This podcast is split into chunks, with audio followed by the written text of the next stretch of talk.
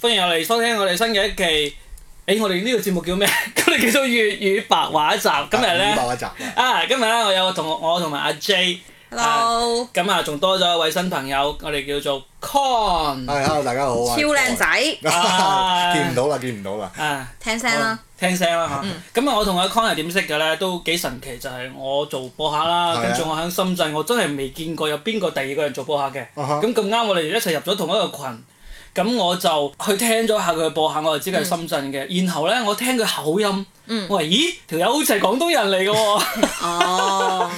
跟住我就加加佢微信，點知佢微信咧又又唔可以喺群入邊加喎，好高冷嗰種啊。跟住哦，可能我設置係咁樣設置係啊咁嘅。佢俾人 block 住咗冇計㗎，點解啊？即係即係隻無名指有啲 block 下咁樣嗰啲咧，有咁光環咪人哦哋人哋人哋唔俾加我嗰種哦結咗婚咧，㗎啦，啊啊好似你咁啊咯，我幾時 sell 我出去啊？我哋通過我哋嚇、啊我哋播客咯，咁多人聽啊，每期都有幾百個播 放，唔好喎，高過我嗰 喎。個係啊係嘛咁我就同阿阿 Con 識咗，咁我哋話：，誒、不如我哋嚟攞期播客啦，因為都喺深圳，係啊又係廣東人咁樣，嗯係啊咁就並且我發現阿 Con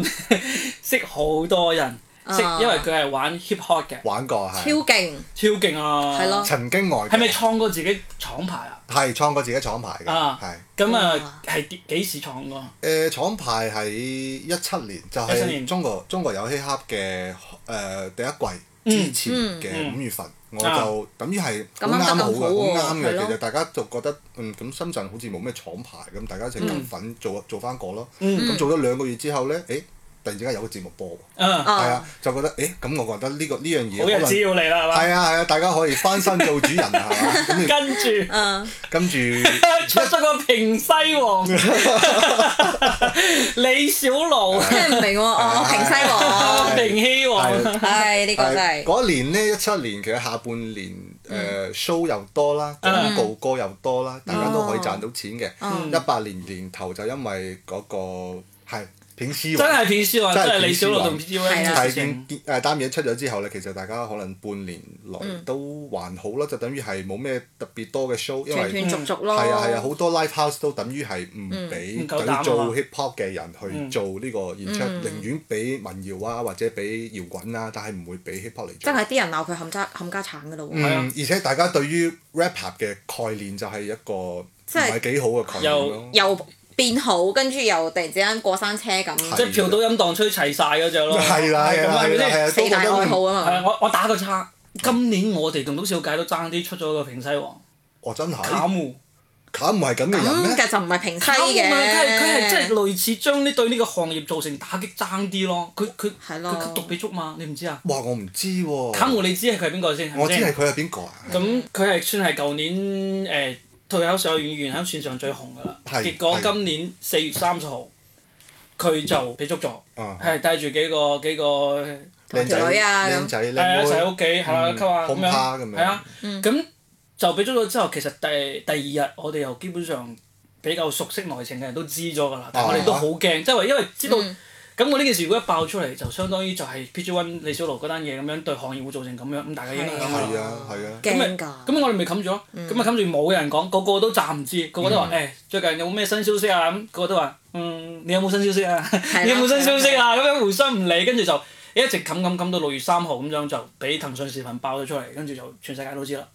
哦啊所以好彩就冇咁嚴重啫，就相當於唔似即係至少佢未到好似 PG One 咁出名。誒咁佢係淨係審日定係要？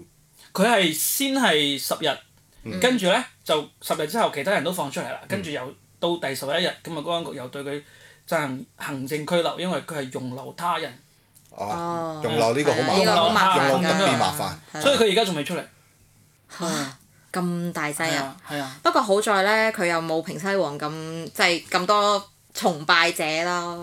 我估係啊，應該都幾多下。多就多多，就但幾係多冇即係未有嗯平西王咁勁咁大影響係係力。係，因嗯因為為佢唔係拉住另外一個明星一齊㗎嘛。係啊係啊，咁所以即係個個事件嘅波及，可能就真係冇上次平西王咁勁。係咯，係咯。係咯所以，唉，所以呃打叉翻翻嚟，我哋講翻呢個 hip hop 啦係啦啊你誒、呃其實係即係話一七年嗰時你搞咗個廠牌，但係你之前幾幾時開始玩㗎？誒，之前大學大學大二啦，大二開始玩大二開始，係大咪二一幾年啊？誒一四，一四哦年一四年開始我問寫啊過啦，生佢大你咗佢細你誒佢大你兩歲，大定細啫？大你兩歲，哦 size 大結咗婚啦，啊定細冇問啦。問下 啊嘛。OK，繼嗯續。誒好，咁就誒開始玩玩到再再出咗嚟之後，就都有一直從事呢個啦。係啊，我之前就算嗯誒畢業畢咗業之後咧，喺廣告公司做嘢，其實嗯都都會接一啲等於寫下自己歌啊，跟住有幾嗯首歌就去揾地方可唔可以演出啊，同人夾拼盤啊，一齊做 show 噶，哇係啊，但係你頭先話深圳唔係好多廠辦，我印象中深圳深圳有一個專門做呢個叫做誒 hip hop 融合體嘅。哦，hip hop 融合體係等於係個公司嚟一個嘅，公司佢啊佢唔負責去培養藝人，啊佢可以簽誒藝人，跟住幫佢哋做一啲推廣啦。但係佢嚴格上嚟講，唔算一個廠牌。即係佢就冇好似咩西安咁咩紅花會啊啲，係啊係你即可係深以你可以圳係冇係嘅。咯真係冇嘅，可以理解為誒誒 r o n c u r t y 係一個好似誒、呃 hip hop MCN 公司，資源平台係啦係咯啦，係係啦咯，資源平台係咯。嗯佢會搞埋啲活動啊，或者搞埋啲比賽啊，跟住叫叫嗯誒、呃全國其他嘅 rapper 會過嚟做 show 啊，或者嗯係做比賽咁即樣。係賺錢，即係賺錢嘅味道會重啲咯，即係左手交右嗯手，跟住差係係係，價佢咁唔樣會咯。係佢冇負責培係啊養藝人 咁樣。啊我我點識㗎咧？呢呢個誒呢個嘻哈融合體，我應該係第一個識嘅，同嘻哈有啲相關嘅公司。因為當時二零一五年嘅時候，我喺深圳做呢個脱口秀演出，咁就場地方係誒，即係話佢幫手賣票，跟住要俾錢我嘅。咁啊，但係我錢咧，我要開發票嘅。啊我你未揾咗佢嚟我未開啊？成立公司， 哦咁啱我 h e r 原來睇嗰時候就同啊邊個同呢個場地方都有合作嘅，咁我哦就我就話喂我冇發票喎，咁場地方話不如你嗱我介紹你呢個人啦，呢個人應該佢可以幫下你手，咁樣我就揾到揾到呢個 h e r 原來睇嘅人，啊都算係幫到手，嗯係嗯解決咗呢個少少嘅，其實唔算偷稅漏稅，就淨係幫手咯，係我係哋咯係咯，該交嘅稅都俾晒，所以呢個可以講出嚟嘅，唔會開咗佢，唔會好似同桌咁樣啊講啲講嗰啲衰嘢都唔知。係咯，但係其實 hip hop 真係同 talk show 係好相似嘅喎，即係佢哋都好地下文化出嚟嘅喎。啊係啊，嗯我哋即係當時呢個中國有嘻哈第一季出嚟嘅時候，佢係愛奇藝搞啊嘛。愛奇藝入邊有一個女導演係當年亦都幫我嗯哋去參加過呢個誒脱口秀嘅節目嘅。嗯咁當時我哋就哇，成個棟篤笑界都好關注呢個中國中國有嘻哈。嗯係啦咁啊不斷咁樣同佢講啊，嗯呢個有個梗啊，即係有個 get 啊，呢個有咩有咩意思啊咁樣。佢話點解你哋脱口秀界啲人咁關注呢個 呢個 hip hop 嘅？我哋話因為其實只不過嗯有好多相似嘅地方，只不過你係用唱嘅方式唱出嚟係冇啫錯冇你哋錯，一樣係 punchline，我哋一樣係 punchline，都係有 p o 係咪？冇錯 OK 誒都係為咗最後要 boom 咁樣出嚟一下，我哋係要人笑嗯到笑到哈哈哈，你哋係要人覺得好震撼，或者笑一係樣係一樣係咁嘅基咁本呢類個時候型我就嘅。好好好有興趣 hip hop 嘅 punch line 究竟係點樣做出嚟嘅喎？誒你啊，係你咯啊，介紹下。 Punch 嗯 Line 其實誒、呃我覺得啦，就等於係佢同誒 talk show 或者 stand up 有種相關嘅嘢，其實都係誒、呃冒犯人哋，等於係嗯啊係啊係，因為譬譬如譬如誒、呃有時會覺得誒呃呢、個人塊面好臭啊，咁、嗯我哋唔會直接講哇你塊面好閪臭喎、我哋會講好似你塊面好似飲意嘅嚼一樣，類似於 咁嗯樣嘅方式。即係即嗯係有我啲哋係係係。誒加啲比喻啊，係比喻加啲比喻暗諷啊，係啊係咁，我哋用係啊呢啲方式咧，會會會將呢個 punch line 顯出嚟咯。明白係啊其實有人跨界玩呢個㗎，歐陽靖咯，歐人正係係。歐陽靖咦，歐陽靖喺美國係用誒講呢個英文英文嘅嘅 stand up 講咗好耐㗎。嗯哇！呢、個真係知識盲區佢喎，係咯，係好似係勁到可以商演嗰只㗎 M 啦。 C Jin 喺嗯誒可能零四零五年吧，有參加過一個等於係美國電視台舉辦嘅一個 freestyle 比賽，跟住嗯佢贏咗黑人，贏咗黑人贏咗七場七場，係咯，好勁啊！連續贏贏咗七場，係係啊，你翻屋企啦，神作啊，係係啊，係啊，係冇錯啊，冇錯冇錯。我有睇啊，簡直就係 rap 別格，係係特別中型國嘅 rap 格，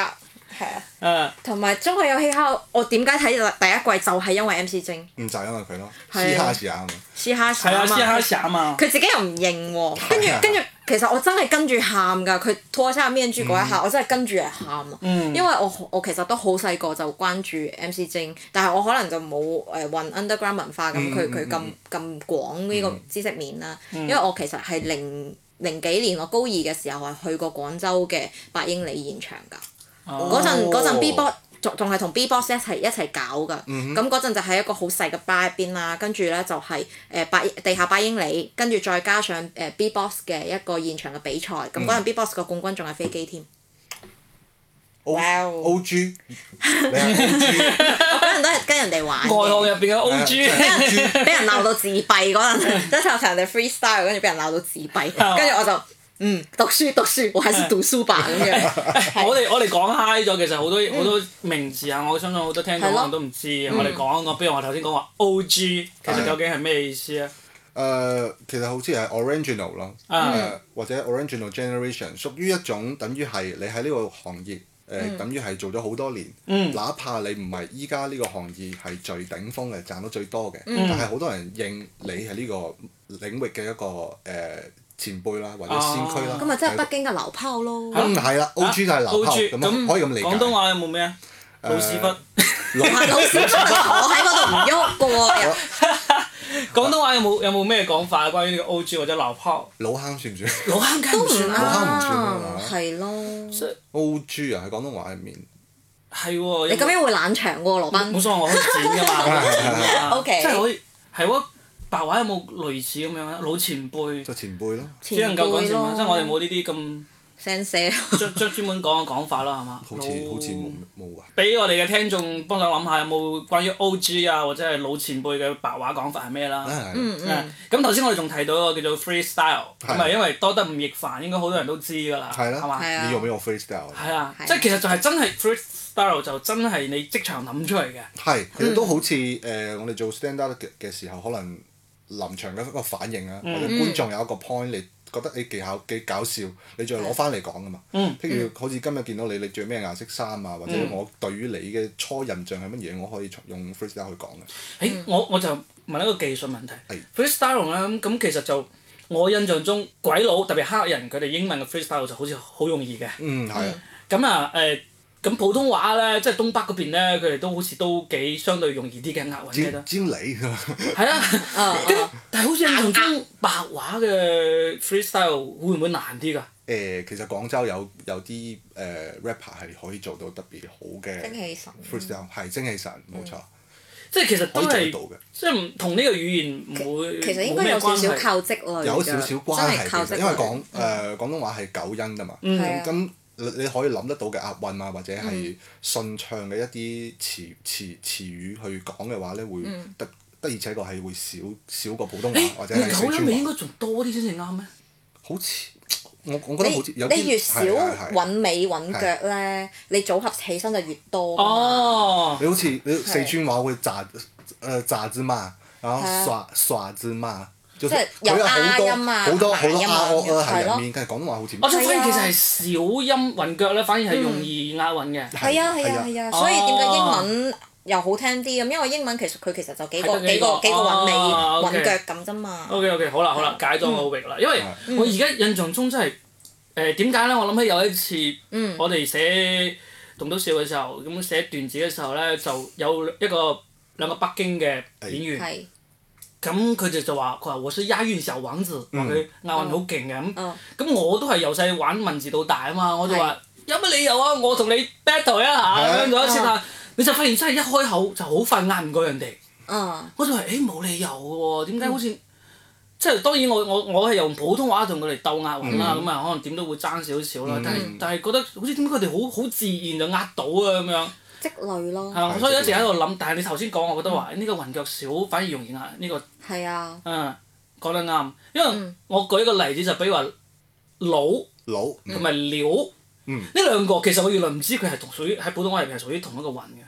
佢哋夾硬將佢，啊我覺得佢哋夾硬將佢變成咗一個啊韻啦。都係都係嗰個 U 係嘛，U 係啊啊啊，嗰個 U 咯，啊嘛係係啊啊 U 同埋 O 係啊。所以點解有啲方言嘅 rapper 咪仲好撈？係咯，係咯係係咯，啊，佢嗯乜都乜都呃呃咁樣嘅音，或者啊啊咁嘅音。嗯，係啊，你睇重慶嗰啲係啊，重慶嗰啲全部都係咁。係啊，即係我哋又扯翻完啊，我哋又繼續講翻 hip hop。咁嗯喺深圳就誒玩 hip hop，咁誒其實喺中國有 hip hop 出嚟之前嗯，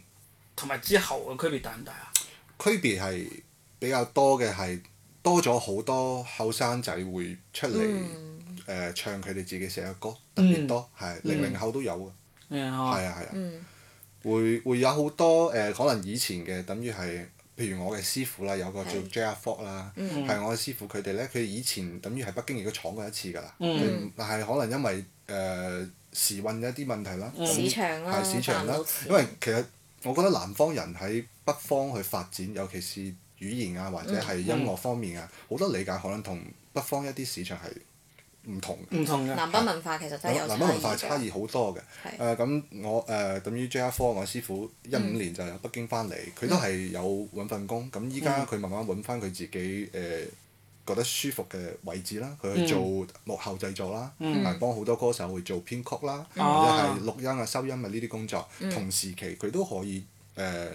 有得閒嘅時候自己寫翻首歌咁樣做下，嗯係啊、所以我覺得佢哋玩音樂嘅玩 hip hop 嘅有一個好處就係嗯話，就算你自己即係暫時仲未紅得起嚟，嗯你都可以通過呢一個做呢個幕後嘅工作啊，技術性嘅工作嚟，嗯至少唔會話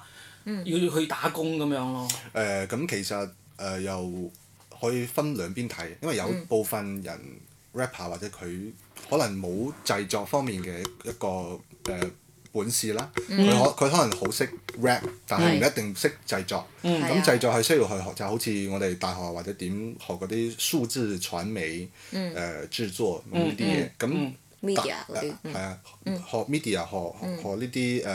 編曲。嗯咁如果你冇學嘅話，淨係中意呢樣嘢嘅話，你淨係可以可能去 rap 咯。嗯嗯如果淨係 rap 嘅話，同埋你嘅 rap 嘅歌可能又嗯冇人聽，又接唔到 show 嘅話，你冇辦法，你肯定要揾其他一份嘢去做嘅。嗯啊，咁我之前我覺得誒、呃我之前覺得 rapper 一個比較體面嘅工作呢，我覺得就係寫廣告，因為我知道我點樣將呢樣嘢講得比較。押韻，係首先係押韻。啊係啊啦係啦係首先係押韻嘅，我覺得會會寫啲廣告寫啲人哋叫 slogan 咁，我將佢係咯當成 punchline 嚟寫咯。啊係咯係咯，啊係好咯優勢喎呢樣嘢。做廣告呢樣嘢，嗯我覺得 OK 㗎。係啊誒嗯啊咁誒，其實喺廣東呢一邊玩呢個 rap 玩得比較出名嘅，其實有咩人？你可唔可以同大家介紹下？啊咩人或者咩廠牌咯？咩係啊廠牌咁誒？最主要比較廣州啦，廣州兩大廠牌就係一個係超金，嗯誒超金同埋精氣神。係咁精氣神就有誒肥寶係同啊，埋 AR。哦，哎呀， A.R. 秀行劉啦夫人、秀行啦嗯，仲有好似 Cock J 啊，係啊佢哋咁誒超金呢邊咧就係 Y 人、徐真真嗯係呢幾位，跟住深圳嘅話咧，我覺得就係我師傅 J.R. 科同埋嗯誒大雕呢兩位嗯前輩啊咁樣，係係 O.G. 所以基本上就係、誒、廣州、深圳。嗯嗯。誒我但係我印象中好似有個中山嘅係邊個？嗯。比較出名。誒嗰、個 T.C 係咪中山嘅？啊 T.T. 潮 TT 州潮汕潮潮各汕地區哦，其實嘅係啊漏咗潮汕地區度好多嘅，譬如一指團體 One Finger。誒嘅咁同仲有誒 T.T. 啦嗯，仲有其實紅花會嘅燈佢其實都係潮州人嚟嘅，哦係，原來係咁紅花會嘅歌登佢詞係響西安發展嘅喎。係佢好似係讀書去咗西安咁樣，嗯係啊哦同埋同埋誒另外一個喺西安嘅叫叫誒魚肚，魚肚其實係之前係跳街舞嘅。哦嗯跳街舞佢珠海人，跟住後尾都係喺西安讀書，跟住跳舞，跟住就留喺西安咗。同批嗰得而家係一個廠牌。但係我想講，即係話你頭先提到呢啲，佢哋誒嘅成名作或者出名嘅，全部都係唱普通話嘅。誒、呃其實廣州嘅比較多係粵語出名多啲，粵語出名係有潮潮汕呢邊咧普通話就多啲。我諗起一個廠牌，嗯，番禺潘越咩？驕傲靈山村幫，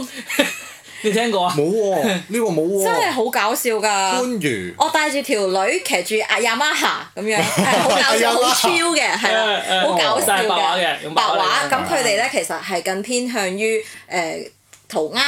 再加 hip hop 咁啊樣一個街 graffiti 頭同埋文 hip 化 hop，嗯，係啊係啊係啊，街頭文化好好玩咁樣咯。咁因為我哋呢個係白話嘅播客嗯啊，咁、我其實想講翻，咁誒、究竟嗯啲 rapper 佢哋用白話嚟 rap，其實嘅前景得唔得嘅咧？我認為呢個前景係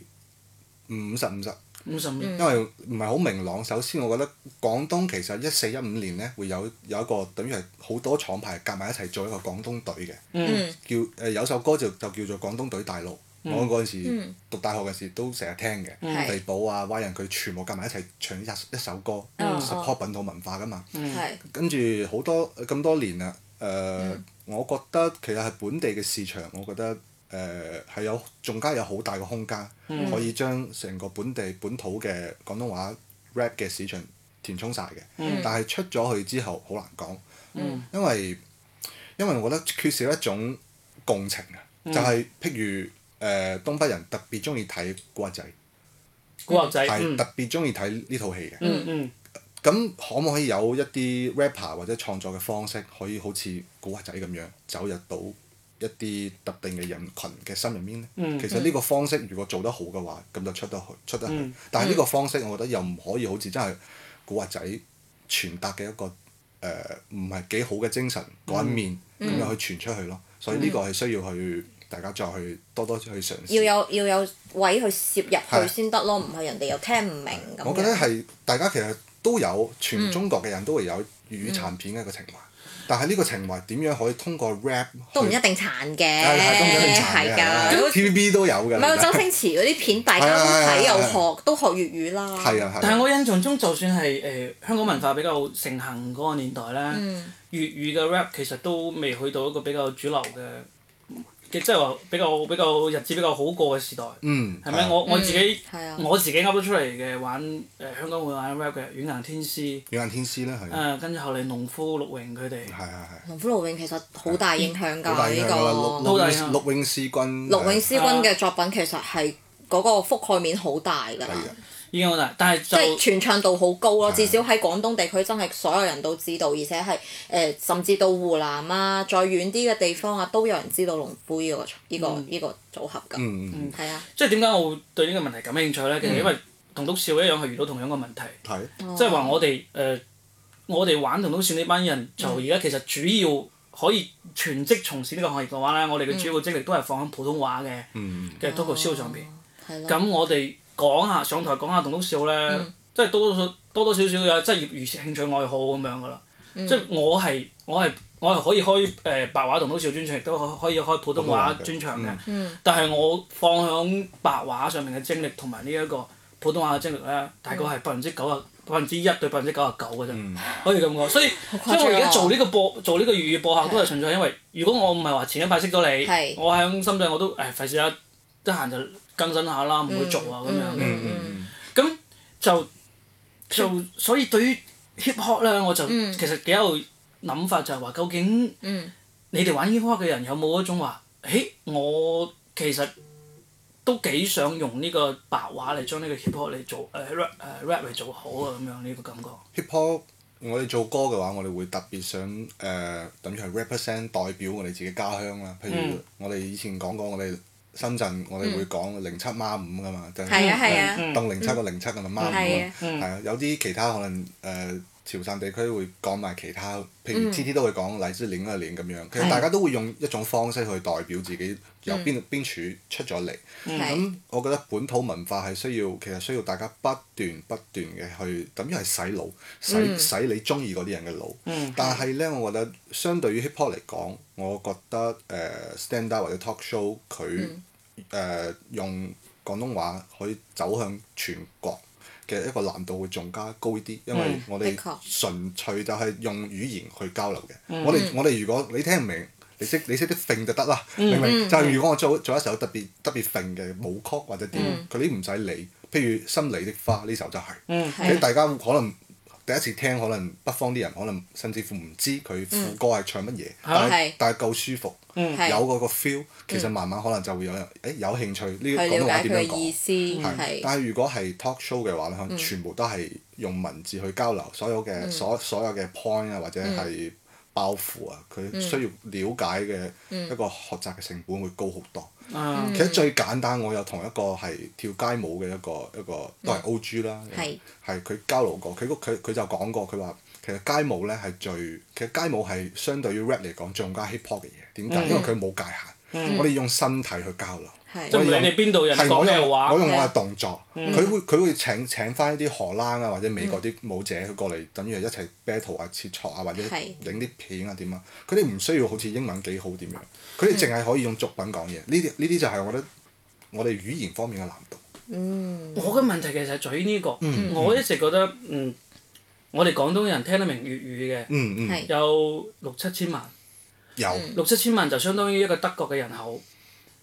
咁嗯係啊，咁其實誒，我哋如果將呢個白話嘅作品做好咗，我哋淨係食呢六七千萬嘅人口，其實已經足夠我哋好好揾㗎農啦。夫都係啊開係到啊專場啦。邊個啊？農夫都開到專場啦，好多人係啊都特登去係睇㗎。啊，其實放開嚟講呢，其實廣東話仲可以有另外一個市場，叫海外市場。冇錯，係啊冇係錯啊。所以我就想，我就想問嘅就係話你哋誒玩 rap 嘅人，即係嗯會會唔會有人話誒？我就嗯將主要嘅精力放喺做呢、個誒、白話嘅 rap 上面啦。咁嗯我就想服務好識得聽聽得明白話嘅呢一班人，無論係廣東嘅定係香港嗯嘅定係海外嘅廣東人。誒、嗯即係會唔會有有一班人，或者至少你識嘅有一兩個係會有咁嘅諗法嘅咧？有啊，其有實譬如誒、呃其實香港刀 boy 就係咁樣㗎。嗯香港嘅，香港係嗯嘅香港嘅，佢就係佢係誒，等於係國外留學翻嚟之後，嗯佢自己等於自己做自己 produ- producer，自己做自己嘅製作人，嗯出嘅全部都係粵語歌。嗯咁其實香港有比較多嘅 rapper，唔知係有名氣或者冇咩名氣嘅，嗯其實都會堅持做粵語嘅説唱。 Mastermind 啦。係阿米啊，馬馬米米啦，馬米其實係香港 underground 入邊好特 O.G. 別同勁馬埋米商商業化，其實都相對唔錯嘅一個藝人嚟㗎。係但係我又覺得香由香港嘅誒呃粵語 rapper 嚟做呢樣嘢嗯咧，就反而難啲，因為其實佢哋同而家對大陸嘅認知，即係係我講我講淨話對大陸白話人群嘅認知，其嗯實係爭好遠㗎啦。你你唱香港嘅生活，以前我哋見到香港嘅生活係會會覺得好羨慕啊，好先進啊咁係嗯樣啊，但其實我哋而家唔一樣㗎啦。唔同即係比如話，我哋廣東人年輕人嘅嗯夜生活，我哋會出去食燒烤啊咩咁，其實呢啲嘢係佢香港冇啊嘛，冇㗎，係啊，冇啊嘛香。港就係有篤魚蛋啫嘛，或者咁咪咯燒咗三寶啫嘛。咁樣咯啊係，嗯即係我哋又出去食燒烤啊！我哋我哋我哋喺呢度，即係我哋都會睇一啲 燒香檳啊，香港唔 會燒嘅。咁咪啊咯，即係其實我係覺得，如果係譬如話喺廣州嘅誒係嘅個白話嘅 rapper，佢就話我就係唱我哋喺呢個嗯大陸嘅廣廣東人嘅生活，我哋會唱高考啊，我哋會唱唱呢個九九六啊，係咁啊樣係啊我哋會唱呢啲嘢係香港人完全唔會唱啊唔會嘛有，㗎同埋唔佢會有哋佢哋都唔會了了誒願意去了解噶嘛。係啊。嗯咁但係呢種呢種嘢咧，我哋係可以用白話將佢唱出嚟、講出嚟，變成作品嘅。嗯嗯我我就好好奇，或者係話誒呢個誒、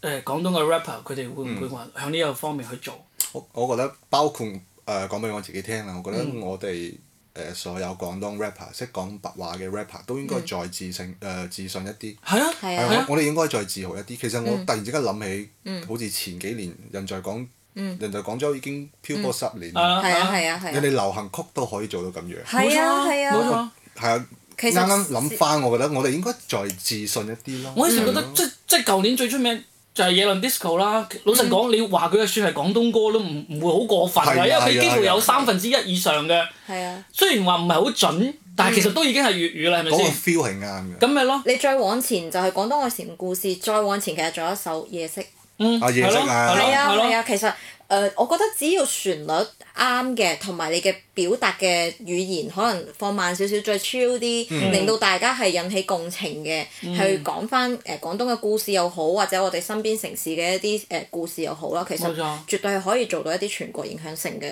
作品出嚟係啊㗎。，即係我唔暫時唔放到全國咁巴閉先，我就放到廣東嘅年輕人、廣東嗯係啊嗯嘅嘅僆仔僆妹都中意聽、中意唱咁嗯樣。其實就老實講，就已經大過當年香港片、香港歌曲黃金時代，香港先七百萬人啫嘛，係啊係咪先？係啊我哋多十倍喎。係啊，係啊，所以即係話我嗯點解話會引向呢一個話題都係咁樣，即係我好希望話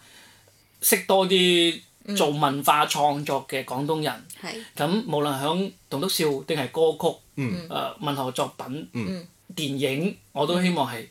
即係話大家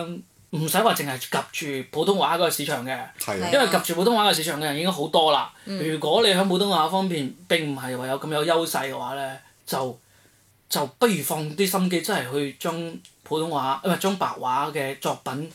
去做出嚟做好，其實已經夠大㗎啦，六七千萬人，你如果可以揸到一部分人嘅心，你你嘅市場已經足夠你食㗎啦，我覺得。係啊。嗯，係大啊。家仍然需要努力啦，係啊係啊多啲自信，多啲去表達我哋真係老港嘅生活咯。嗯其其實其實真係都係一個文化土壤嘅問題啦。嗯即係你好似哪怕處處敏咁，突然之間都紅係到咯係喎咯，哦係啦，你一啲幾年幾幾十年十幾年前嘅老歌你都紅得到。咁其實我覺得我哋可以再推出更多嘅誒、無論新舊嘅作品或者改編啦，嗯去俾誒、更多人去睇到啊。無論你係通過拍短視頻嘅方式，或者係你係通過一啲誒、好似我哋而家做緊嘅播客嘅方式咁樣去俾嗯嗯大做音樂啊，或者係誒、改編成 a c a p e l l a 或者係做 talk show 咁樣一直俾大家係咯。睇到、了解到咯。係咯係啊。我上次聽梁曉智，即係東莞一個做棟篤笑嘅我嘅嗯朋友，佢講佢話，因為佢係好中意嗰啲動漫二次元噶嘛，嗯佢話其實而家有一班廣東嘅年輕人已經係好自發咁樣幫嗰啲新翻嘅誒日本漫畫做粵語配音啊，並且配得幾專業啊！缺唔缺 人啊？你你你我 有你你興啊去揾啦，你揾啦，真係可以啊！你係啊，即係話佢相當於就自自發嘅自發咁樣將一部日語嘅動 N 漫 G O 係嘛？啊 CV CV 誒聲呃優，係係嘛？聲即係哦優啊係配配成呢個白話對白啊啊咁樣，就佢話已經有當年誒響 TVB 睇香港配嗰啲日日本動漫激咁嘅鬥感戰覺車㗎啊啦嗰。啲啊！哆啦 A 夢係啦，冇咗咩大小號雲同小吉都好啊重就要啊！嗰啲，係啊，我覺得啊，當時當時我聽到哇咁咪啱咯，就係其實我哋應該做呢啲嘢嘛，即係當年香港已經幫我哋做咗十幾廿年啦，咁而家咧佢哋做出嚟嘅嘢咧，其實服務香港人仲得嘅，服務。大陸呢邊嘅講白話嘅人其實已經唔係咁對接得上㗎啦，係啊係離離我哋有啲遠啊區別有啲大咁樣。咁我哋呢邊嘅人，我哋而家眼界開闊咗，我哋接得嘅資訊同佢哋以前一樣咁多啦嘛，係咪？就算我哋有場，我哋都識翻啊嘛，係咪係啊先？，係啊，係啊，係啊。咁我哋可以做噶咯喎，我覺得。同所埋以講真喎，因為我我睇 B 站比較多啦，嗯其實而家咧做得比較好嘅粵語嘅視頻啊，嗯即係唔唔唔好講話知名 IP 粵之一二呢啲啦，嗯就係簡單一個 up 主係講粵語嘅，佢都可以到廿幾三十萬嘅播放量，喺 B 站入邊其實係很有故 OK 事。啦啊，即係 OK 超 OK 㗎噶係啦。啊，係啊，超 OK 係㗎啊！咁其實我都希望劉斌哥幾時可以做 做下 B 站啊？其實我哋而家呢個形式係好舒服㗎，係嘛如果做 B 站嘅話，係啊，嗯即係等多啲人去了解咯。同埋 B 站亦都有好多外國人又好啦，同埋誒講國語母語係國語㗎啦，佢都係誒錄視頻去講粵語呢件事。嗯咁其實誒，你發覺其實 B 站係容納性非常強，同嗯埋我哋傳播嘅誒更簡單咯。嗯係啊，我有計劃㗎，即係嗯我諗前一排就話公司嗰邊真係會招人，到時攝像嘅同埋後期都嗯有之後，其實就 set up 一套設備，就好似咁大一間房，嗯一張台咁樣，我哋呢啲播音嘅設備、錄音嘅設備做好，跟住 set 幾個機位，三個人就三個機位，嗯係嗯然後就整出嚟。其實呢種形式而家喺 YouTube 上邊，喺美國係好特別興多嘅。係係好啊，啊就係係啊，音音頻版同埋視頻版。冇錯超超好玩呢件事係啊。咁其實誒、呃、國內有一部分播客都有做緊呢樣嘢嘅，但係我有睇過佢哋拍當時拍出嚟嘅。點解佢哋做唔起嚟咧？嗯即係講得難聽啲一句，就係佢哋講嘅嘢冇意思啊！冇 point 咯。啊冇 point 啊冇！point 同埋佢哋好中意真係自嗨啊，會放向一啲即係比如坐低嗱，我頭先我哋一坐低，你咪你兩個咪講咗好多你你兩個先知嘅係哦呢度嘅嘢嘅，我都懶得錄啦呢啲。但係佢哋會將呢啲嘢都錄錄埋入去，然後放出嚟咁樣，好似〜哦，邊個邊個會知你哋講咩嘢啫？真係冇，真係冇考慮到觀眾嘅感受咯。係咯。我哋而家好似有啲冇考慮喎，吐槽 下先。 O K 嘅，O K 嘅。哇，喂係講翻講翻 hip hop，誒我想問一問，即係話誒有一個完全外行嘅問題嚟講，如果一個人，比如話細路仔，佢可能佢到咗十二三歲，佢就可能會對 hip hop 真係有興趣，有想自己講啦。嗯咁如果佢比如話十二歲，喺深圳嘅一個僆仔，佢想玩 hip hop，誒嗯你覺得可以俾啲咩建議佢點樣開始玩，點樣先唔會行差踏錯或者係行歪路啊咁樣咧？誒建議啊，嗯咁我建議就係首先誒，譬如無論係手機啦，或者係自己嘅誒 MP three、MP four 啦，嗯我覺得至少要要有一千首嘅 hip hop 歌曲嘅曲量，你要聽夠聽到多暈，就係聽夠，嗯你曲你自己曲誒、自己心入面要有個曲庫嘅，係、啊嗯嗯你有有個有個 store，跟住呢首呢個 store 入面至少一千首嘅 hip hop 歌，因嗯為如果你淨係聽到一首或者聽到人哋好型咁一首，你你做唔到嘅。啊聽到我又要學，跟住我聽幾多首啊，啊一首。我覺得你聽到一你聽到一首之後，你就教練，我有學這個。係你淨係會覺得我我會會寫埋嗰啲我想要在跑車裏想要一台法拉利咁樣嘅歌啊，我我嘅意思都係咁啊嘅，因為大家需要了解人哋係首先人哋係點樣唱嘅，點樣將呢啲係呢啲歌你點樣覺得係 high 嘅，嗯點點解你會有一種誒、呃共情嘅方式，覺得我想做呢樣嘢？因為你首先要好多嘅聽過好多歌，你之後你慢慢其實會知道你誒你我係中意 old school 啲啊，我哋係中意 trap 啲㗎，啲係好似依家比較或者興 future 嘅， bass 啊係依家比較興嘅咩 new wave 啊，係嘛呢呢啲呢啲曲風嘅，你要嗯啊知道你自己中意乜嘢。係咁其次就係我即係第一就係要多聽聽聽夠一至少聽夠一千首嗯聽先。夠一千首，嗯係。哦，OK，第二咧，誒、第二就係我覺得有誒、你需要去睇現場，啊去哦係去睇去現場睇現睇現場，去係等於係真係買飛咁樣睇。嗯點解呢？因為你要知道，大家其實做呢一嗯行，我哋其實最主要嘅一個營收就係門飛，嗯就係做 show。好似其實做 talk show 應該差唔多，除係啊嗯非你係做編劇啊，或者係嗯做其他節目。 咁係誒、呃你要去支持你想要成為嗰嗰一個職業或者嗰個角色，你就要係買飛，去嗯知道呢場 show 要點樣做，嗯睇下人哋現場點樣唱歌，嗯知道人哋唱歌或者做現場嘅一啲嘢，嗯你需要感受。我哋用中文，我哋用普通話、廣東話去做 show 係一個咩狀態？嗯你要睇 show。嗯咁第三就係你需要，其實中國好多地方，嗯包括深圳，其實每年都至少有一到兩場嘅一個 freestyle 比賽，啊，係就線下嗰啲係 freestyle 咯比賽係。咯，我隻比賽主要都係 freestyle 嘅。比賽其實係係分分分兩種，freestyle 有，同埋兩另外另外一種係誒、呃你自己做做好一首歌咁樣帶過去去現場演出。誒、分分別都係咩咧？可以科普下咯。其實誒、呃中文嘅 freestyle、freestyle 比賽，譬如 Arrow Mike 啦，Arrow Mike Arrow Mike， Arrow Mike，跟住其實北方仲有八億八億鋼里鐵啦。咪係 Iron Man，鋼鐵咪，冇錯我當年啊，我喺宿舍度，我想去參加鋼鐵咪，我開咗去問問呃誒去問我哋嗰個嗰個宿舍嗰個宿管吧，哦開開條啊，寫哦寫假條，係佢問我你咩原因咁晚咁遲翻嚟，我話我去參加 freestyle 比賽 Arrow 咪，係啊特別熱血啊， 特別係 啦，特別覺得自豪啊，特別係自豪啊，係啊誒嗰嗰陣時係一種我特別想做呢樣嘢嘅一個一個憧憬啊，啱啱係向每個城市都有㗎。每個城市都有。係 O K，係啊，，跟住仲有其實誒、呃好似八英里啦，八啱先英里有提到過啦嗯。好似仲有其他一啲誒、呃可能名名氣冇咁大嘅，但係都會有嘅。但係八英里其實真係出自一個好勁嘅人嘅嗯喎，係啊，呢個可以亦都科普一下八英里呢個。 An- Animal，係啊係啊，啊阿啱毛咯啱，毛係啊，呢係啊個可以同觀眾科普一下。其實就係我哋引咗一個誒好勁嘅紀人嘅作錄品嗯片，啊嘛，佢佢嗰啲嘢係一個紀錄紀錄片片嚟嚟㗎㗎啊。誒交俾我哋交俾呢個康哥行啊內嘛，人士講係下，啦，個誒嗰個誒嗰部電影咧，其實係屬於 Eminem 嘅一個半自傳嘅一個電影，哦講嘅就係嗯係啊嗯佢未出名嗰陣時，作為一個白人點樣去喺誒呢個行業。其實佢喺喺喺佢之前都係有一啲嗯誒白人係做 rapper 嘅，但係冇佢成就咁大。嗯佢等於係 Eminem 將 rap 由美國帶出到全世界。 啊，係嗯呢個記錄就係記錄佢以前等於係做一個僆仔乜都唔知嘅僆仔，由淨地係下到誒係傳唱度好高嘅作品嘅時係啊候，係係，嗰八英里其實非常誒希望想學習或者想了解 hip hop 文化嘅朋友啦，都可以去睇下，嗯都可以睇下係啊特別好嘅一部紀錄片，你會你會對於依家我哋睇綜藝啊，或者睇我哋誒新聞上面講埋嗰啲誒大戰呢樣字或者點嘅，其實有另外一種感覺。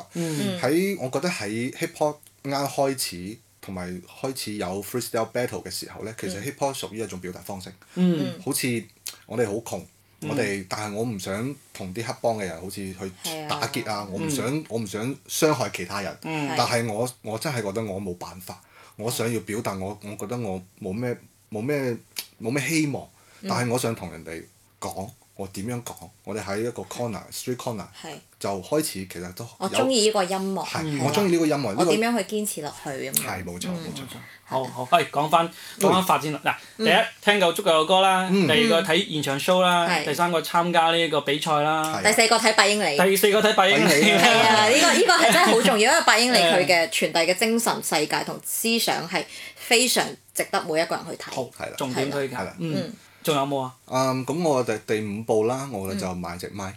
嚇，買隻麥，嗯買隻咪，啊自己開口記錄音啊啦，係 OK 跟住唱巴啲咪得唔得㗎？啊唱巴啲咪得唔得㗎？唱吧啲咪其實爭咗啲啲，因為嗰哦嗰啲咪係屬於誒動圈咪啦，佢嗯係屬於比較現場嘅。我哋喺屋企錄哦音會用嗰啲誒電電容容咪咪，係用電容咪電容咪會比較哦啱我哋喺室內咁樣去。咁我哋喺某某寶就記得要搜電容咪但係三個冇字錯啦電容咪有個問題就係你屋企如果唔係隔音咁好嘅話，嗯，好難係啦震係啦，嘅。嗯呃大家可能因為其實大家可能誒一開頭咧，咧，我都唔係好建議大家即刻去買千幾蚊或者兩千幾蚊嗰嗯啲羅羅德啊，或者係 Shure 啊嗰啲。其實誒整翻支直播嗰陣時用嘅，譬如 USB 咪，其實都可以做到嘅。嗯哦但係小咧，蜜蜂哦小蜜蜂啊小蜜蜂真真係差咗啲，雖然小蜜蜂 OK，OK，即係小蜜蜂係唔得嘅。誒小蜜蜂係真係唔得嘅，好嗯小蜜蜂可以試下，你可以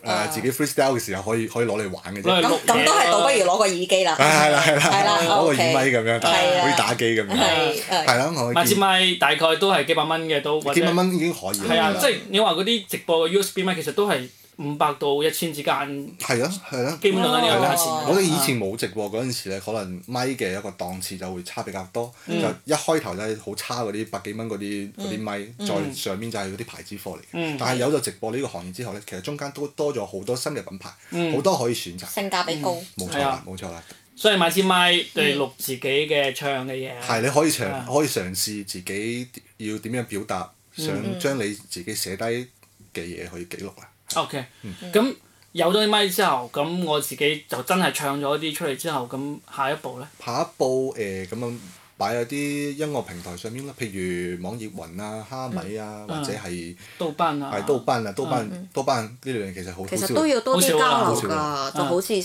好似 talk show 咁，都係要有實驗性嘅一啲嘢先得，即係好似開放咪咁，咁有冇啲咁樣嘅場要合有或者組組織織咯？啊咩咁咯，推歌嘅組織嘛，就唔係係，唔係即係交流嘅組織，即係嗯誒，比如話即係當好你似廠牌咁，大家都互相切磋，或者哎呀，我嗯我寫咗隻歌，你聽下啦，改下啦咁。我哋以會唔會我哋以前會唔會其實㗎最早嘅時候有一個網站，但係依家肯定冇㗎啦，要 OK 嗯互互優互互互，跟住就係一個等於係讀誒叫即係論咩音音樂論壇 BS BBS BBS 咁咁樣咯係咯係咁慢慢後面就用到誒。百度貼吧嗯咁啊，説唱吧咁樣，哦係我哋以前交流就係咁嘅。我我由百度吧其實識到一個東北嘅朋友，係佢後尾就係賣咗好多嘢，嗯跟住嚟深圳嗯，做音樂，係啊。哇！係啊，咁佢依家誒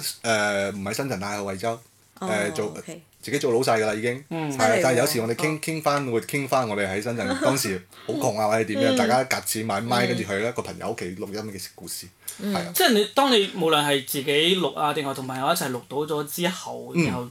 會再點做咧？誒咁我覺得就係慢慢去嘗試揾到一啲場地，將自己啲歌曲啊同其他藝人夾埋一齊做拼盤，或者你對於自己特別有信心、特別多嘢想講、特別多嘢可以寫嘅話，嗯可以嘗試自己出類似於 mistake 或者係專輯。mistake 好似一個誒、呃接近於專輯，但係 E.P. 誒呃佢比佢相比 E.P. 仲加哦誒誒唔係話差啦，但係嗯佢佢啲伴奏可以唔係原創嘅，嗯可以係以前啲人用過哦 mistake，哦係知道啦可以啲啲誒伴奏係其他人用過嘅，但係係你覺得呢個伴奏，嗯我特別中意，我想用呢個伴奏重新講嗯我自己想講嘅嘢。O.K. 咁你三五首歌或者十幾首嗯歌夾埋一齊，咁就可以做 mistake。咁如果你係做專輯咧，等等於全部都係原創嘅 original 嘅嘢。嗯哦揾到一啲編曲嘅人啊，或者係誒、呃一啲製作老師啊，佢幫你訂做一啲屬於你嘅伴奏啦，咁、你就可以作出你嘅自己專輯或者係 EP 嘅。咁、你做咗呢啲嘢之後呢，其實就可以、一方面呢，就係、網上面去宣傳你自己啦，咁、嗯另外一方面就係你需要揾到一啲場合或者 live house 啊，或者係一啲餐吧、酒吧咁樣，你可以嘗試下做下自己嘅第一場 show 啦。 O.K. 明白嗯咁其實你去睇 show 同埋你去誒、呃、參賽嘅過程中，都已經開始揾到同你一齊玩嘅人㗎誒啦。誒啊呢條路上面，你會慢慢發現同自己有相同經歷嘅朋友，係咯係咯大家會哦互相幫助，自己都有微信群啦，係啊咪？冇錯，因為為我玩棟篤笑嘅時候，成日都會有人問話啊，我想玩啊，去邊度玩啊？咁係其嗯實對於棟篤笑嚟講，就係有個 open mic 嘅組織咯，即嗯係話係咯有啲俱樂部會每個禮拜都會組織幾次，大家一齊上台去練習咁係係樣。係咁 hip hop 呢邊就冇嘅，嗯誒 hip hop 呢邊可能可能有，有，但可係能有，深可圳能就都少係啲係吧。嗯我哋以前讀大學嗰陣時，我自己喺學校社團，我就係 rap 同 beatbox 團，我嗯係係係我係係等於副團長，跟住我每個星係每個星期四，我會拖住個大音大音響，嗯我去體育場。嗯跟係嗯住叫埋啲團員一齊過嚟，喂試下 freestyle 啦，咁樣大家我哋團體活動就係咁噶啦，啊係我哋會組織咁樣嘅嘢。 OK 我相信其實誒好似一五一五年嘅時候嗯喺市民中心都有一個場地係屬於 hip hop 玩 freestyle 嘅人專屬嘅位置，大家都係攞個音響出嚟，咁會喺群度話誒喂今日去出去市民中心 freestyle 喎，啊嗯哦或者係去咁大家都會過去聚下咁樣。大家你都可以吹雞嚟 WeSpace 玩 噶喎，講真啊，係啊，發發出邀請邀請，可以喎。係好啊，啦，我呢個節目由 WeSpace 冇免費贊助嘅嚇。唔係唔係唔係，啊我外面贊助，誒，哎係哎咁我問翻個現實啲嘅問題，即嗯係即係其實頭先我哋講咗一二三四五步啦，咁喺呢個過程，比如話我作為一個家長，我睇住我個仔由十二歲玩到呢度，可能已經十六歲啦。嗯我想知佢究竟會喺呢一個行當入邊揾到嘅第一筆錢會係咩咧？即係嗰筆錢可能好少，可能幾嚿水嗯啊，甚至係幾幾十蚊啊咁樣。即係一般嚟講會係咩情況下咧？我估計都係演出嘅分帳。演出嘅分係賬啊，係啊啊而，且而且我嘅建議就係，我覺得做 rapper 唔可以你行諗住出去先百分之一百 percent，你話嗯我係個 rapper，因為你知唔知我其實好誒冇呢個綜藝之前咧，我會同係人同你介紹話，誒你做咩㗎？我話我係 rapper，咁人哋話，哦你係 rapper 嚟㗎。嗯 cool 喎，跟住有咗節目之後，有啲新朋友啊識咗我，誒你你係做乜嘢㗎？我話我係 rapper，你也是個 rapper 啊，搞到就係我覺得好尷尬就就俾人係咯就搞到我係咪 out 咗？知唔知？啊就有一種哇，好似好流行，大家都可以做 rapper 咁樣。啊啊咁我嘅意思就係，其實我覺得做 rapper 唔算一個特別辛苦嘅嘢，因為 OK 每日你好似翻工，朝早嗯朝早晚朝九晚五，咁其實好似你將佢嗯做音樂或者做 rapper 當一份工嚟做嘅話呢，每日其實你淨係需要三到四四個鐘，你就可以做你想做嘅嘢啦。嗯譬如誒、呃你想寫歌，OK，咁朝早朝早頭翻工，中午食飯嗰陣時，咁、你就冇同同事傾偈咯，你自己插住個耳機諗下你想寫咩歌咯。嗯咁夜晚翻嚟屋企，你得閒嘅話，將你中午寫嘅嘢錄下咯。咁、一個星期你肯定可以錄啦，錄晒㗎啦，嗯係嘛？哦咁週末嘅話，你得閒你學下點樣收誒、呃收音啊，撇或者係後期啊，你做下。咁兩個星期，我估計你四日時間，你全部去做呢樣嘢嘅話，半個月你就有一首歌啦。啊係，你如果真嗯係你願得去做咁樣做嘢嘅話，你完全可以去做翻你自己正行，嗯跟係住再去用你嘅誒碎片時間碎片時間去做你特別想做呢樣嘢，而且你有正行呢個角色嘅話呢，嗯其實好多內容可以出現喺你嘅。歌曲歌詞入入邊面，咁仲加好多人中意聽哦係咯係咯。我唔想聽到就係每日都係 I'm working so hard every day。喂，其實你做乜嘢啫？係咯就。好廢咯，冇內喂，容其咯。實真係聽到好似冇真係思考話嘅嘢我哋我哋 online working，哇！真係想問下你哋做緊啲乜嘢？嗯即係行一日咯，係啊，行一日 啦，即哦即係咁都要唱啊可能撳電視劇咁樣 嘅 I'm working every day 喂。喂，其實大家好多人都好辛苦啊，working every 係 day。啦，邊個唔係啫呢？個唔係啫，係嗯咯。我我諗起呢個，我睇樂隊啲夏天，佢哋刺猬樂隊，佢哋一直一直到舊年參加呢個節目之前，仲係喺公司入邊做緊呢個程序員，好似係啊，係係啊。係啊係啊，係啊，所以佢佢哋係錄到最後真係唔得先至提辭職辭職㗎，㗎個 bass 手係啊超搞笑。啊，其實誒其實真係冇做文化咧，誒、有一部分人咧，其實都係一一直堅持緊自己嘅本職㗎。嗯咁誒、即係都好似康哥咁啦，啱啱講到，即係好多人就係利用碎片時間去發展自己嘅業餘愛好咯。係啊你嗯都係咯，你咪嚇喺度 work for V Space，然後得閒玩 a cappella，咁我好幸福嘅， 因為我好我啊本職做都係做緊文化，咁我自己業餘愛好都係文化啫。嗯，係係啦啊，。你仲有一個問題，嗯你頭先有講到話師傅呢樣嘢，咁其實嗯喺 rap 界咧，咁拜師呢樣嘢係點樣嘅回事㗎？誒，呃我覺得係互相嘅一種欣賞。嗯呃啊嗯誒，首先咧，可能人哋出歌早過你啦，跟住你會聽佢嘅歌，會好似譬如你仲唔係好知道中文説唱係咩回事嘅時候咧，你聽佢嘅歌，你覺得哇，呢啲就係中文説唱。嗯因為我覺得誒、呃好似一四一五年嗰陣時，我聽到 J.R. 科啲歌，我覺得佢首先佢係用粵語講嘅，嗯佢好多歌都係粵語嘅，只不過後尾去咗北京去發展，慢慢會多一啲嘅普通話嘅歌曲出嗯嚟。但係我誒、呃、幫我喺中文説唱上面誒、呃、啟蒙嘅，就係佢啲粵語歌。啊，係啦，嗯跟住我就通過，等於係都好似以前我哋出去比賽啊，或者加咗啲人啊，咁嗯加下加下，有個人真係識 J R Four，啊嗯咁有一次等於係誒大家可能有個類似滑板 party 咁樣啊，係係嗯一個喺蛇口嘅滑板 party，我就誒就過去啦，過去其實當場咧都係有個 freestyle 嘅，唔算比賽叫 cipher，大家一齊咁樣誒你講幾句，我講幾句咁樣交流即係有專門嘅叫法叫做啊 cipher 嘅 Cypher， Cypher，啊其實都好似係咯要科普下啦，呢係係個時候嗯係呢個 cipher 其實類似於就係、誒、大家用唔唔係一個比賽，佢嗯係屬於誒、呃大家交流，等於係誒一一首一首伴奏，嗯我哋就咁咁樣放住，咁、每個人可能有八個八個誒、呃八個嗰個叫咩啊？別誒八誒唔係八個把八牌，個小節八個小節係係啦係啦咁十六個小節咁樣，大家哦就用當下呢個伴奏係去講佢 freestyle，咁互相可能會嗯咁插你兩句啊，或者點樣啊啊咁樣交流，跟住嗯哦係接觸之後大家就好朋友嘅哦啫。啊因意思為互相去知道對方，誒你係點樣點樣 rap 㗎，我係點樣 rap 哦㗎，大家就啊嗯成係為啦朋友。咁當場咧 j f Four 就喺度嘅嗯，哦咁我 Cypher 落嚟之後咧，我就誒有過去同佢打招呼啦，或者點啊嗯啦。咁大家可能當晚我哋都會傾下偈。咁最最尾走嗰陣時，佢講咗一句，佢話其實誒，我覺得你把聲或者思想啊詞嘅方面都唔錯，我覺得佢合作下。嗯嗯嗯咁其實我第一首歌真係真係誒真係喺錄音棚度做嘅咧，就係同佢一齊做嘅。嗯，係佢帶我去錄音棚一齊合作咗一首歌。哦。即係相當真係帶佢入門啦。係啦係啦所以你係啊但係你講嘅師傅真係純粹係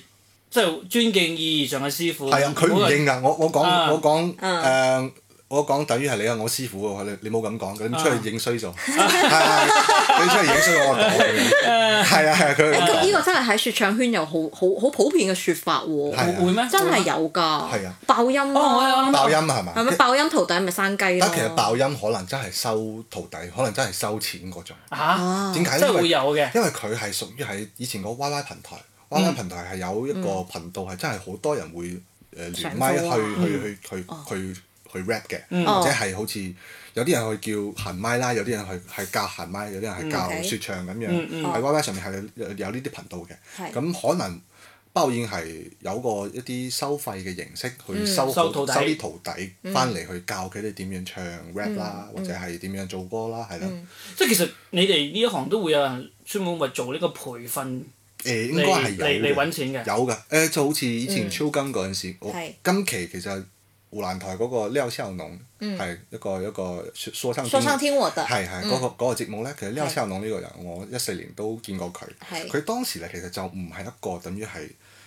誒，好似我哋會中意咁樣 cipher 嘅人，其嗯係其其實佢係好內行嘅。嗯。佢當時係超更嘅一個培訓生嚟嗯嘅，等於係哦誒係據我了解啦，佢係當咯時係係咯嗯誒等於係俾咗啲錢俾到超金，佢作為一個學學生喺嗯超金度學識點樣做 B 啊，點樣點樣 rap 啊，其實嗯係一套嘢嚟嘅。係啊但係呢啲我唔覺得唔誒唔覺得係有咩問題啦，嗯因為大家可能有啲人中意去自己去打磨成為一個自己嘅 style，有啲人嗯想速成或者係至少自己嘅水平到一個程度之後，自己再慢慢發展，呢個係大家選擇啫嚇。即係其實都有少少誒，你去學聲樂咁樣咯，嗯哎你都要交有啲錢呢個感覺嘅。冇錯咁你都要去學一個模式，比如話有啲韻腳啊，嗯或者有啲誒，誒除咗韻腳之外，係咪有個叫 flow 嘅嘢哎咧？ ，flow，係啦，冇錯咁啦 flow 又可以去科普一下呢啲嘢咯。 flow 咧其實有啲好似我哋講嘢順唔順口咯，嗯係啊哦係啊，就類似於你聽起身會唔會覺得好奇怪呢樣嘢？有啲人嘅 flow 係好滑嘅，嗯有啲人 flow 係好翻好似翻框咁樣框住嘅，係有各種唔同嘅方即係式。 flow 係同旋律係唔一樣嘅。 flow 同旋律唔同，嗯唔係同啊啊，佢屬於一種你講嘢嘅方式會令人舒唔舒服，嗯或者係譬如誒譬如。咁同停頓有冇關係咧？有其實有嘅哦，咁我唔同咁同我大概理解係啦啊，。同嗯卡批都係有啲關係。係啦，我所以我就其實個人比較中意派克特嘅 flow 嘅。嗯，係啦，因為佢係誒中會有少少中斷，跟嗯住再去繼續 rap 落去咧，咁、你就會聽你時，誒佢斷咗喎，咁我就會好再好認真去聽佢下邊或者佢前邊嗯斷嘅嘢嗰啲嘢，係啦、咁同埋佢全部都押韻嘅喎，佢跳押啊，或者係雙押啊、單押啊咁樣係啊嗯係就好犀利，我覺得係呢個呢個好犀利嘅 rap。哦我假裝聽明咗。你要你要企喺觀眾嘅角度去聽，係啊，係啊冇所謂，其實啱啱啱好咯，即係你係比我了解多啲，我係幾乎完全唔了解，咁你就係行內人士，我覺得啱好我哋對呢一樣嘢嘅認知，俾我哋嘅聽眾聽到嘅係啊有意思，因為我都即係幾想喺粵語文化上邊嗯多做啲嘢出嚟。我今年一月份嘅時候，我同梁曉智講咗一期就話，亦入邊亦都問咗同樣嘅問嗯題，就係話。因為佢講誒二次元動漫嘛，嗯我話如果細路仔中意二次元動漫，佢要開始點樣開始嘅？誒由七八歲開始，十歲開始點樣開始，點樣先可以最後走向職業嘅。咁上一期我亦都有問咗呢個嗯點解二次 acapella 元唔叫埋我嘅？嗰時都未仲未識 你，跟住跟住今日又問咗你呢個誒呢個啊做 hip hop 啦嗯啊嗯 hip hip hop hop 係啦啊 t 跳 o 唱 p o 啦 show 嘅流拋啦，啊嗯我哋嘅羅羅羅賓哥係係啊嗯咯，，所以我都希望我哋嘅播客真係會令到一班中意粵語文化嘅人，佢係哋啊會真係係無論你中意咩嘢啊，hip hop 又好，老少又好，acapella 又好，咁樣嗯係二次元動漫又好，都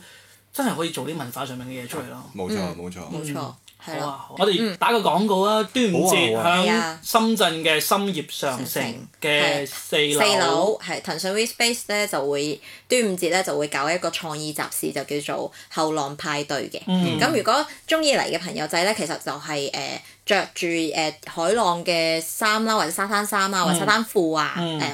話唔定你踢拖都得嘅。有咩咁好過嚟玩嘅嘢參加先？即係嚟嚟啊玩咩咧哦？我哋就其實就係一個免費參加一個誒創意集市嚟嗯嘅，咁咧誒上邊咧就有一啲，比如話皮具嘅手工製作啦，哦都可以參加嘅。咁同埋咧，佢集市上邊有好多，比如話古玩啊、古着啊，嗯誒同埋一啲誒誒 hip hop 嘅嘅嘢啊，可能一啲哦嗯錄音機啊之類嗰啲嘢，同埋一啲誒啱啱可能講到一啲商品啊，係啊啲小眾嘅嘢，嗯我哋集合埋一齊，嗯咁樣咧我哋喺第一日咧就係會做一個開市咁樣嘅。嗯咁誒、可能都會有啲快閃快閃嘅演出啦。咁、第二日咧，我哋就會做一個脱口秀嘅電台，哦，係啦係係啦硬核喜劇普通話嘅，但係普通話啊係啊嘅。普通話嘅。嗯咁、第三日咧就係誒眼下喜劇嘅一個藝人叫做大雄啦，佢嘅個人專場。嗯，咁咧就係都係喺同一個地方，咁就集市再去加一個誒演出咁樣去結合起身係做。集啊市係露天嘅。誒喺展廳入邊㗎，有空調㗎，好啊舒服㗎。好啊好啊，呢個好好重要，舒服係啊，好好重要因為呢㗎。排嘅龍舟水比較好嘢係啊！啊而家白天真係嗯，嗯，係啊，咁有興趣嘅係咯可以過嚟係咯大家啦。可以多啲廿五過嚟玩廿五、廿六、廿七三日係嘛係啊，三日。嗯？OK 啊，好啊，咁啊到時希望可以喺現場見到啊。可以啊我會過嚟玩下嘅啫。好好好啊好啊 OK，好，咁好我哋今期到呢度，好。嗯好多謝兩位， OK，拜拜拜拜。